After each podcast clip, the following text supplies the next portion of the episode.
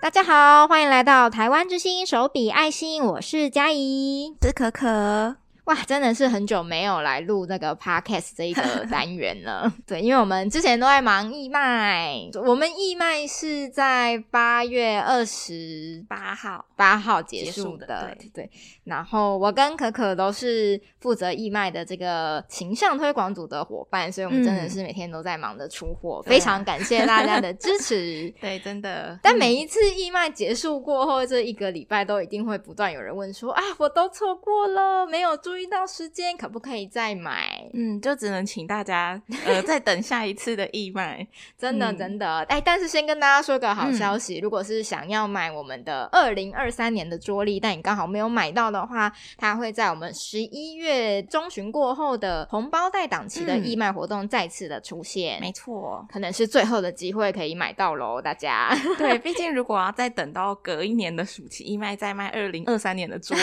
就会好像有点太晚了。真的，嗯真的，我们这次的桌历非常可爱，很受大家欢迎。 对，那当然，我们还有其他的活动，像是我们九月二十六号就要出发去恒春了，嗯，而且这次我本人也有要一起去，让我觉得非常的期待。嘉怡很久没有去参加这样的活动了吗？对，其实我说来有点惭愧， 就是我大概至少已经两年以上没有去长期的这个活动了。哦对，就算中间原来有如此去参加活动，可能都是为了诶拍影片啊、嗯嗯拍照嗯片这些的。嗯对，然后我想说，哇，这次终于要跟大家一起，就是再嗯次的出发，非常的期待。而且听说恒春的东西都非常好吃，对，我也觉得都蛮好吃，但其实我也很久没有去了。但我对恒春的食物的印象还蛮好的，嗯，对，尤其是如果是去买那种快炒店，然后大家一起吃，就可以点蛮多菜的，哦然后就吃的蛮开心的。哇，我一定要笔记下来，就大家带我去快炒店吃东西。还有一个超好吃的蛋饼，好像每次都会去吃的，是厚的那种蛋饼吗？好像是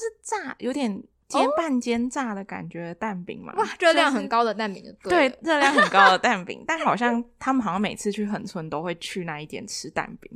那太期待了。好，那接下来我们十月还要出发去澎湖，嗯对，这次是呃算是跟当地的这个动物保护防治所一起合作的，嗯然后要在那边就是算是以下乡的方式来做举办。那澎湖也是我们自己协会很努力去诶、耕耘的一个离岛。那之前也在嗯嗯这个澎湖这些离岛，像望安呐、有不蛮好的一个就是成果，绝育的成果都有展现出来，期待嗯在上岛这样子。嗯，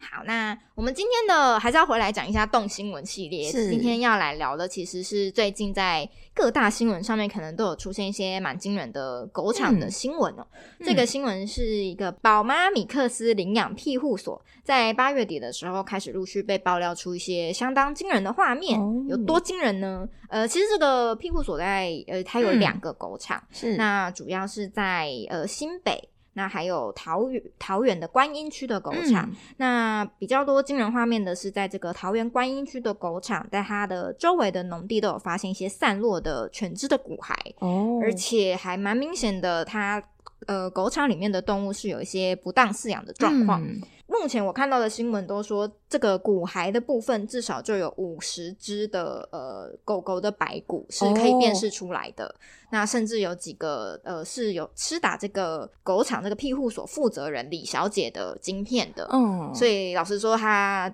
就是有点像就是证据确凿、嗯，就是那个狗场的狗，真的真的。然后，嗯、这些狗，呃，目前还呃两个狗场的狗，就是还活着的都有上百只，所以哦会有就是当地的动保处来进行后续的，嗯不管是收容或是收养。嗯，但我目前听到的是说，这些狗狗其实不太亲人。哦，嗯大家可以想象，就是它们可能住的环境也不好，嗯然后吃的状况也不是很好，嗯然后平常都只有看到这个李小姐这个负责人出现，嗯嗯嗯所以其实他们对于陌生人的呃，能够接受陌生人的靠近或是抚摸这些比较我们哦亲、觉得亲密的动作，嗯嗯应该都是需要一些时间来训练的。嗯对，所以呃，我觉得他们在送养这条路上应该也会是蛮辛苦的啦。嗯嗯，对，但是呃，目前看起来就是接下来动保处这些地方就会很辛苦。对对对。哦，对啊毕，竟大家本来都已经蛮，就是自己的收容所都蛮紧绷的。嗯对，没错，没错，两个，狗场加起来有一百只吗？还是哦哎、应该是超过一百只。然后目前来说，就是呃看到的新闻就是说，刚刚说有两个狗场嘛，嗯嗯所以会有两个动保处在负责。嗯那不管怎么说，两边当然都是在有明确这些呃算是虐待的呃证据下开始做一些嗯开发，所以目前累积看到的新闻稿，这个惩处有二十九万之多这样子。哦，对，当然还是很多人会觉得说，哎，太他少了吧？对太这么少了多尸吧骸， 真就是的居然只罚二十九万，对，但是我我觉得今天不是要特别去呃讲说这个就是嗯诶嗯动保蟑螂啊，或者是说嗯嗯不是说他们就是有多坏，而是其实蛮好奇的是说，诶，以往其实也有类似的状况，甚至在哦我们自己听到很多人对于所谓的狗场、嗯狗园嗯是会有一种有点反感的，或者是一些比较负面的想法。对，然后哦嗯我后来稍微看了一下，像是呃比较有名的是在二零一零年有一个贾宏秋，他是一个、嗯呃英文老师退休了。嗯那他有名的点是他之前有跟郭台铭就是下跪，请他帮助流浪狗。 哦，对对原来有对这。样子的事件没，错，后来郭台铭他当时有承诺，就是会有一笔嗯经费啦，但是嗯，后来应该是就是这个经费有其他的运用，但也是帮助在流浪动物身上。嗯这样子，但是这个贾宏秋老师呢，他突然过世了，在在二零一零年，哦他突然过世了。嗯，他的狗场有一百五十只到三百只的狗。对对当对初我也是一个青少 女，对，一个青春美丽的少女，所以还不知道这些事情的，就是实际到底怎么样，嗯所以只能从新闻稿来看。那目前我看到就是有一百五十只到三百只之间都有人说，然后哦但总之。大家也是，呃，那时候也发现说，哎、其实它的动物照顾状况非常差，嗯对，像是皮肤病很严重啊，嗯或者是整个场地都是呃屎尿堆积，嗯对，所以呃大家非常的惊讶。那就跟这一次大家看到这一个李小姐的嗯这个狗场领养庇护所是也是很惊讶的，因为呃他们在嗯、被爆料出来之前，嗯其实都算是形象还不错，哦，对，大家会觉得说哦他们是有爱心的，就是善心人士，嗯结果就在贾宏秋突然过世的，就是接下来就是二零一一年又有洪秀慧事件。哦，对对对，他其嗯实也是一个退休老师， 完了会不会就是给退休老师当标签？不不不，当刚这是刚好巧合而刚已。好而已对对对、嗯对，然后他们也是有类似的状况，然后也是有超过一百只的狗。哦那呃，我相信当时的状况在地要负责处理的动保处或者是防疫所，应该都是非常的辛苦、非常的累的。嗯对对对，但是呃，偶尔我们也会就是听到说，诶，其实。动保处他们并非完全的不知情，对于这些嗯大量收容动物的这些爱爸、哦爱妈们哦的状况，其实有时候在地的动保处是知道的，嗯甚至有时候跟他们还会就是希望他们能够收接一些狗狗之类的这样子对对哦对，毕竟我们都知道公立的收容所自己的容位也是非常嗯的有限，对，对然后有一些他们受不了的狗也会委请这些就是可以协助伸出援手的人来做收养或者是领嗯养。让他们自己公立收容所的空间能够得到一些喘息，嗯嗯但是当然这就会回归到说，诶，这些公立收容所在送出去的时候，嗯，他有没有办法做好就是后续的追踪哦跟管理？就是嗯他有没有实际的去这个李小姐这个领养庇护所里面看她是这个状况？如果他知嗯道是这个状况，他还要持续的把狗给他吗？甚至有一些是呃，像我们的友会相信动物，他们嗯有在发现说，诶，在桃园这边，他们发现在动保处交给李小姐这些动物的时候，可能身上并没有完全的做好晶片，或者是说、哦呃后续的追踪是很凌乱的。嗯那呃，相信动物刚好也是在就是北部有做绝育的嗯动保嗯团体嘛，所以他、呃他们这一次有算是出手协助这个呃宝妈米克斯领养庇护所后续的这些犬只的一些绝育。哦，对对对，然后目前看起来是，哎，他们发现在绝育的时候，嗯这些动物本身在狗场里面的动物，嗯基本上呃，你要分辨出有没有绝育，就是扫晶片或是对剪耳嘛，对，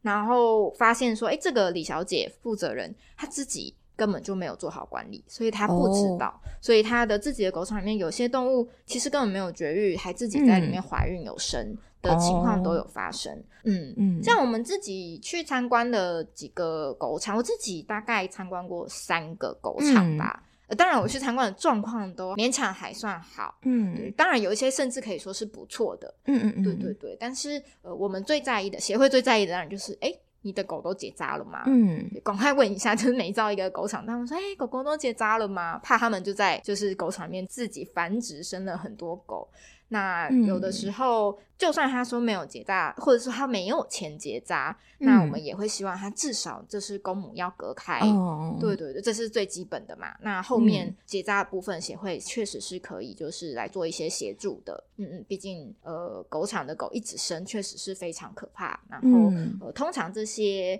呃一开始收容的人是没有办法好好的去照顾他们的动物福利的部分，嗯对对啊。嗯然后像发生这一次的事件啊，协会这边也，我觉得虽然原本以为是一个离我们很遥远的案子嗯，在对台北发生，嗯呃嗯应该说在新北、桃园发生的事件，然后绝育的部分也有相信动物协会来做协助。我嗯说哇，希望能够顺利的落幕。但结果还有民众就是写信给我们说，哇，他很哦担心，就是嗯捐款给动保蟑螂啊，嗯或嗯者嗯是希望我们能够再多加说明我们协会到底是做了哪些事情这样子。我自嗯己大概就回了一两封，就是嗯不管是私讯或是官方的来信，跟嗯他嗯们、嗯呃详细的说明协会在做什么。我自己在回的时候都很欢迎大家来当我们的志工，毕竟嗯确实有些捐款人他可能是呃一时觉得哦这个协会很棒。我来捐款，但他可能没有看过我们的工作报告嗯书，对或者是对没有发了我们的脸书粉丝页，嗯对呀、那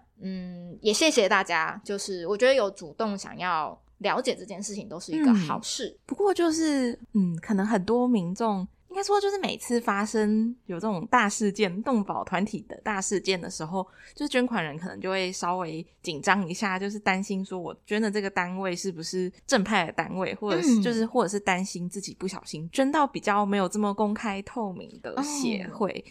就是也不太确定要怎么样，一开始就跟捐款人，那怎么样沟通才会比较顺利？我觉得也是一个我们要努力的方向。嗯，嗯对，像之前就是我阿姨，她就是一直以为就是那个什么百货公司外面的那个募款协会就是我们协会，哦就可能对一般大民众众来来说，说就是动保团体，他们就是一个一个 set，他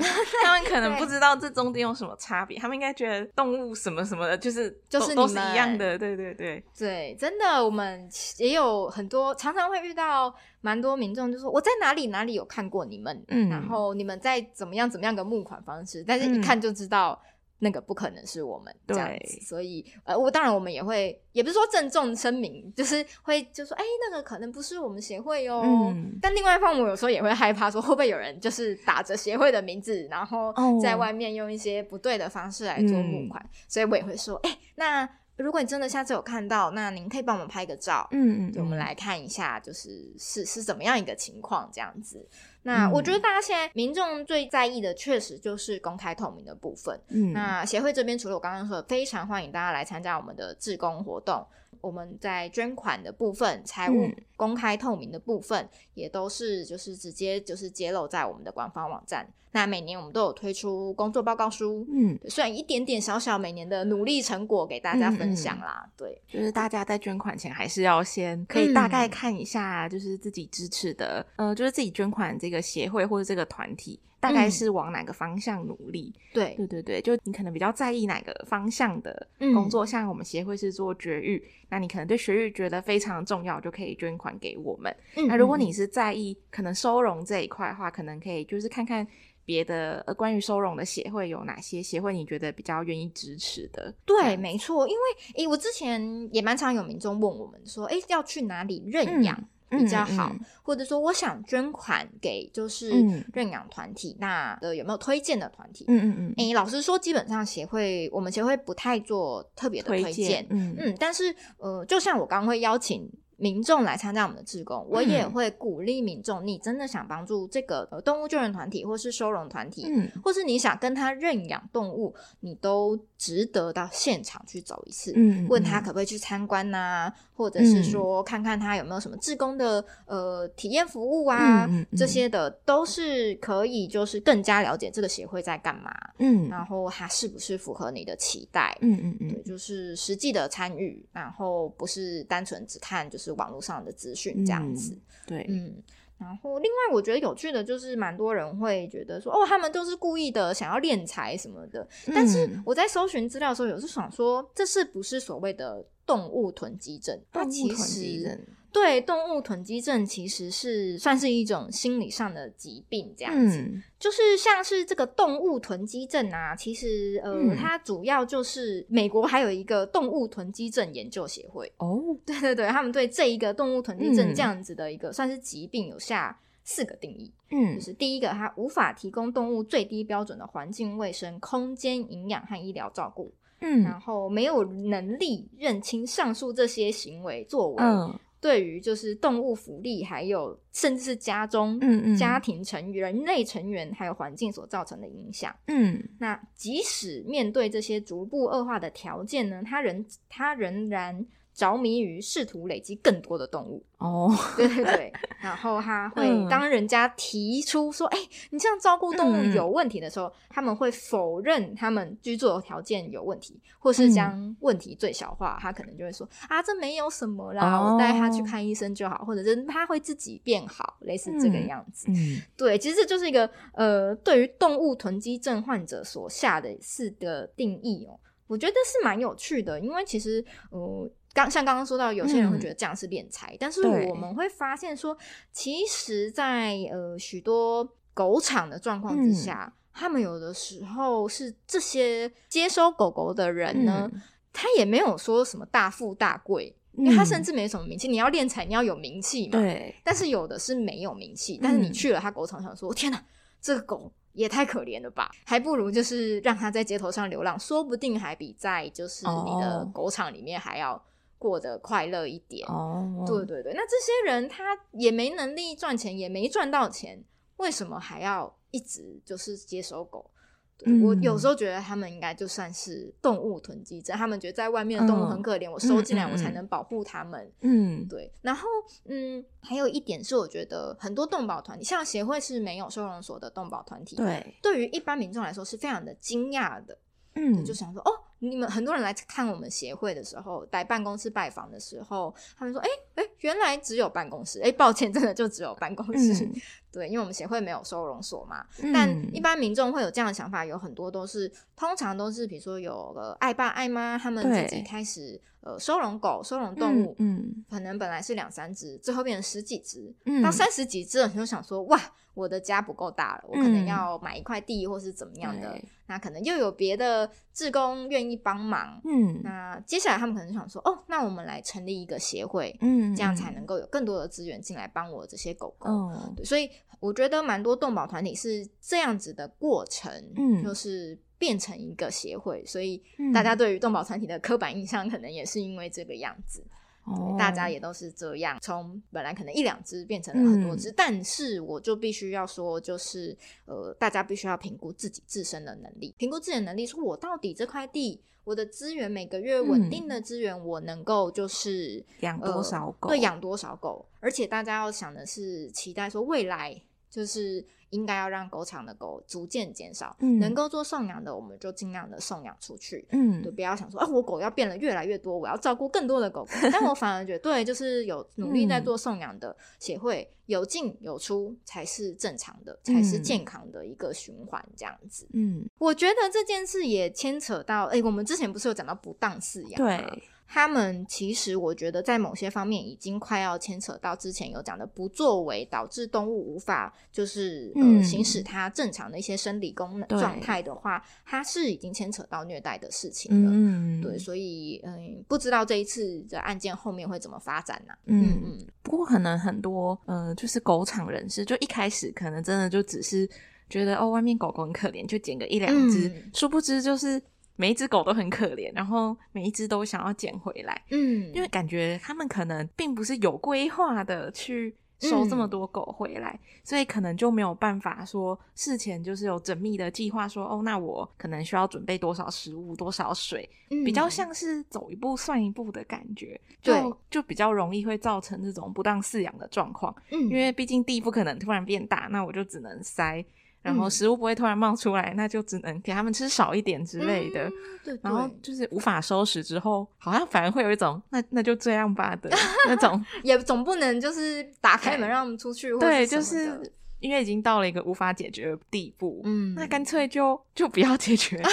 的那种感觉。确实我们嗯不知道，嗯，这些已经嗯，状况很惨的狗场或狗园，一开始到底是怎么怎么样演变，嗯或者是他们负责人到底是什么样的心态？嗯，毕竟我还是觉得最一开始的那个起始点，大是家应好该都的是善心嗯的，，对，对，只是后来怎么变成这样，或者大家有什么苦衷，嗯，我我我想可能各有不同，不能一嗯概而论、啊对对对。。对，但是希望这样的事情越来越少，这就代表协会要做的事情也越来越多嘛 对，就是让狗狗都绝育，我们就不会有那么 多狗对，需要收到狗场里面。因为这些狗嗯场，说实在的，万一就是像这样被踢爆这个事情，嗯那些狗狗就不可能再待在那个狗场里面。嗯，然后公部门如果这时候就是突然可能把两三百只狗都在那个狗场里面，嗯就是大家都觉得 OK 很赞，就突然这两三百只狗都要到我收容所里面，公部嗯对门应该也会就是蛮难去处理它。真，的，而且像刚刚说，这些狗如果是不是属于那种送养很容易的话，嗯它们应该会在公立收容所待非常久，甚至就嗯待一辈子。嗯对，那呃，这也不是我们乐见的状况哦。嗯，不知道嗯后面会不会就是呃